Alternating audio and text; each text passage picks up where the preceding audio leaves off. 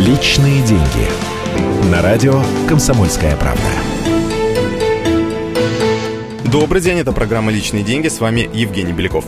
Сегодня поговорим о том, как достичь финансовой независимости. Это определение я подсмотрел в книге Константина Бакшта «Вкус жизни», и оно мне крайне понравилось. Тем более, что автор обещает, что достичь реальной финансовой независимости можно за 6-7 лет, при условии, что ваш заработок выше среднего, и вы активно откладываете деньги на свое будущее. Итак, приступим к расчетам.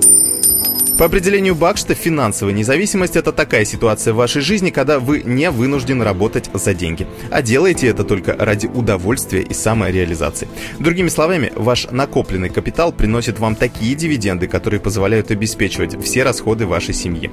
Экономисты называют это пассивным доходом, то есть те деньги, которые приходят к вам без приложения ежедневных усилий.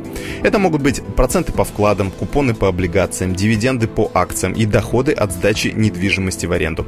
Однако, чтобы создать такой портфель активов, необходимо активно откладывать деньги и инвестировать их. Как рассчитать, сколько средств вам нужно для финансовой независимости? Сделать это довольно просто. Определите, сколько средств в вашей семье требуется для безбедной жизни. О покупке яхт, вилл и прочих атрибутов роскоши речь сейчас не идет.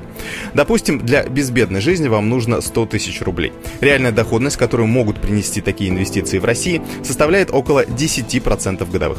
Значит, чтобы вы получали в виде процентов каждый месяц 100 тысяч рублей, вам нужно накопить и разложить финансовые инструменты порядка 12 миллионов рублей. Это и будет тот капитал, который даст вам финансовую независимость. А там, глядишь, и до финансовой свободы рукой подать. Но это уже тема отдельной передачи. Личные деньги.